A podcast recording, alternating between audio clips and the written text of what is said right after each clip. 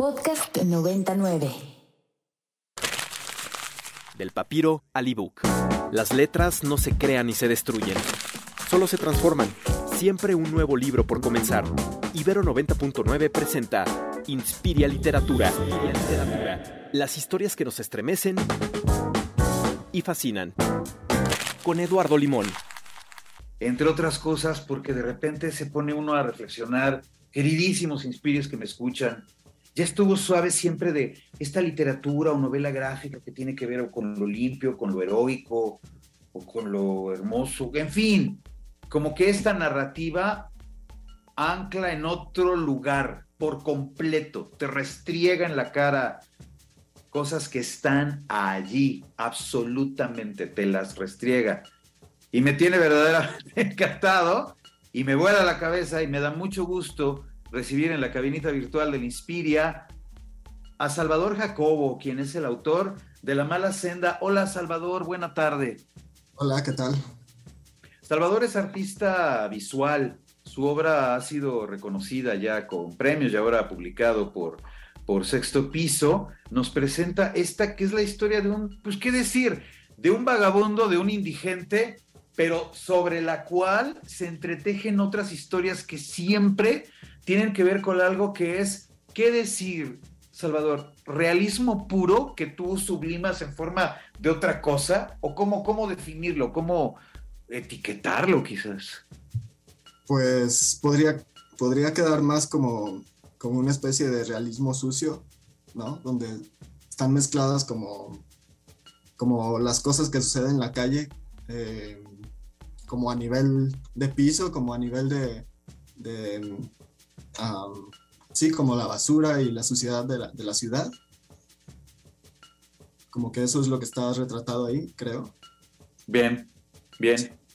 Hay en ese sentido, y es interesante, digo, abrevar un poquito a lo mejor de esta idea, dices tú un realismo sucio, naturalmente, pues en quién pienso, ¿no? Casi, casi que el lugar común cuando hablas acerca de realismo sucio en lo literario, pues tiene que ver con Bukowski, y hay mucho de ese impulso, personajes no redimidos que además no están ni siquiera preocupados por redimirse, algo poderosamente real, que de dónde proviene, Salvador, desde tu percepción. Este, pues como que todas estas ideas surgieron de, mi experiencia en la Ciudad de México. Creo que la Ciudad de México es una ciudad llena de contrastes y de muchas historias que suceden día a día, que son a veces muy bellas, pero también por otro lado son muy desagradables. O, o sí, que tienen que ver con, con una cosa como de desolación.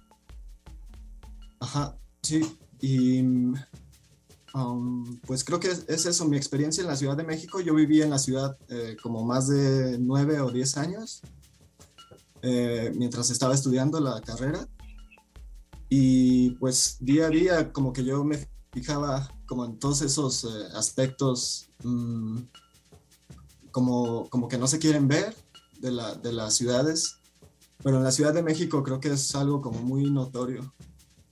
O sea, como que he visto demasiado, demasiada gente así como en, como en situación de, de, calle, de como vagabundos que no tienen casa. Y como que eso siempre me llamó la atención a mí, como, como que me, me atraía como cierto misterio que hay en, en, los vagabundos, como que me preguntaba qué, qué llevó a esa persona a, pues a, a, convertirse en en ese estado, como llegar a ese estado de, de no tener nada y de no preocuparse por ninguna clase de, de comportamiento aceptado socialmente y así. Creo que sí. Justamente esa parte que tiene que ver quizás con una fascinación, que en qué momento entraría tu vida. ¿Tú te recuerdas niño mirando a los vagabundos? capturando toda esa, sí, esa zona de realismo sucio que está de verdad eh, estallando todo el tiempo en una ciudad como la, como la de México. Mm, Pues no recuerdo bien, o sea, pero, pero creo que siempre me ha gustado como verlos porque la gente en realidad se, se espanta con ellos o se, se aleja de, de, ese tipo de visiones. y a mí me atraía como, no sé, no sé por qué, pero sí, o sea, también es como algo muy triste, ¿no? En, el libro está como retratado de alguna manera un poco cómica, pero creo que es algo muy triste. y, bueno, me, servía como, como para hacer una especie de comentario social, ¿no? De que, como, qué es lo que le sucede a esas personas que, que no son como, que no forman parte de, de la élite o de la clase media o así que están en lo más bajo de la escala social. Social, Sí, justamente hace años se hablaba en muchos tratados de sociología que la población indigente es realmente la que no juega, porque el cinturón de pobreza o el sector que tiene que ver con la gente que menos gana, de alguna manera está incorporado a toda esta onda de maquinaria tremenda, avasalladora, que es la economía. Entonces, hay un sector de la población que como sea, aunque sea con muy poquito, pero está incorporado a la economía, pero sin embargo existe este que tú retratas en la mala senda, que tiene que ver justamente con quienes no juegan y a nadie importan y sin embargo están ahí. Hay, por supuesto, una impronta muy triste en lo que tiene que ver con esas historias desconcertantes de seres humanos que vagan así. Pero también entiendo que desde el filón artístico hay también una fascinación. Pienso, Los Olvidados, que es también una narrativa que te restriega en la cara eso que está allí y que naturalmente influye mucho también tu trabajo, Salvador.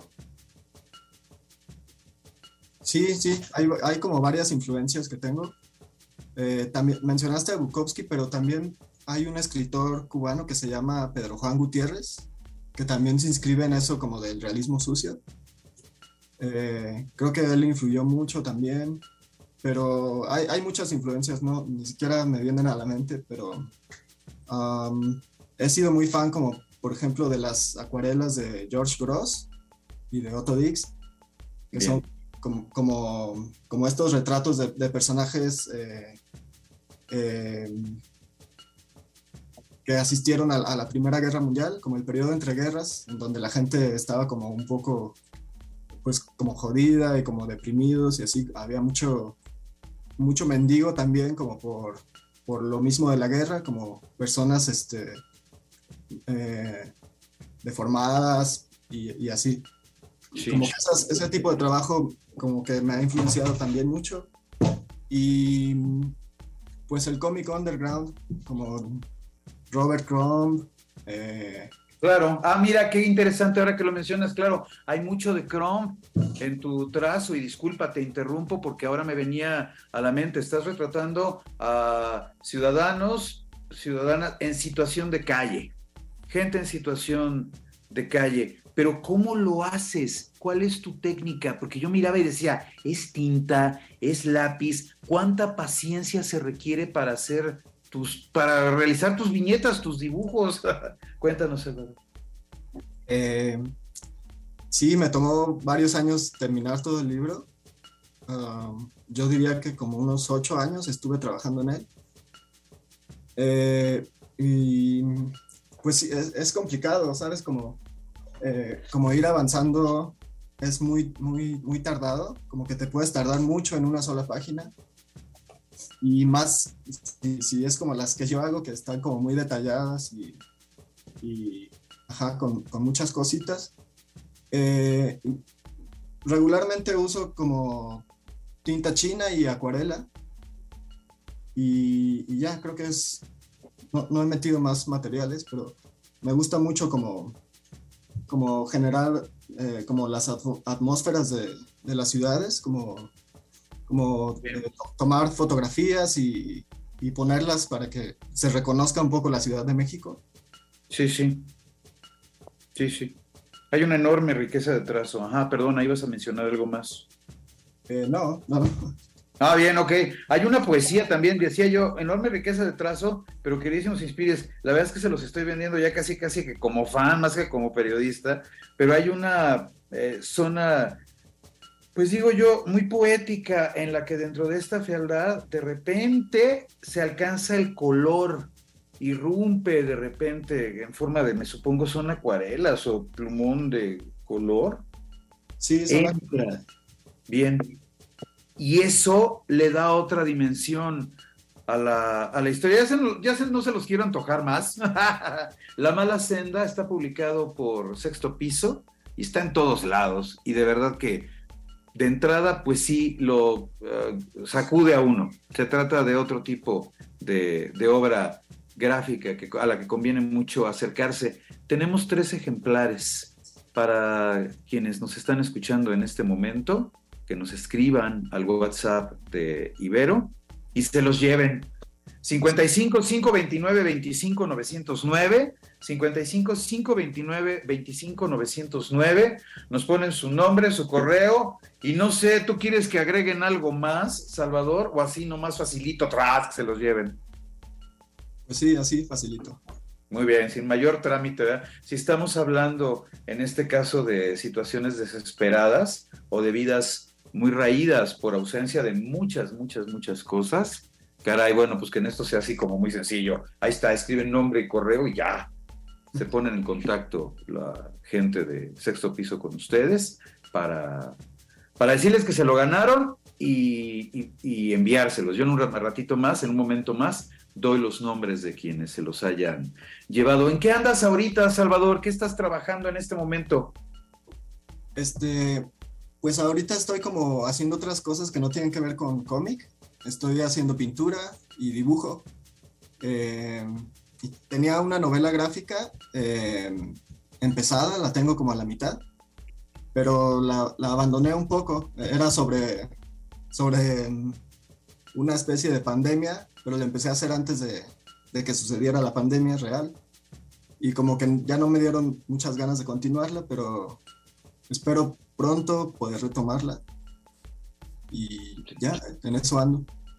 En eso andas justamente. Bueno, pues una nueva novela de la que ya espero que tengamos oportunidad de poder platicar. No quiero adelantar nada, no sé si tiene que ver con la misma atmósfera que aquí has retratado o ahora vas hacia otro lugar, pero entiendo que tu marca como autor tiene que ver precisamente con eso, con el realismo sucio, con lo podrido, lo grueso, Salvador, qué bárbaro.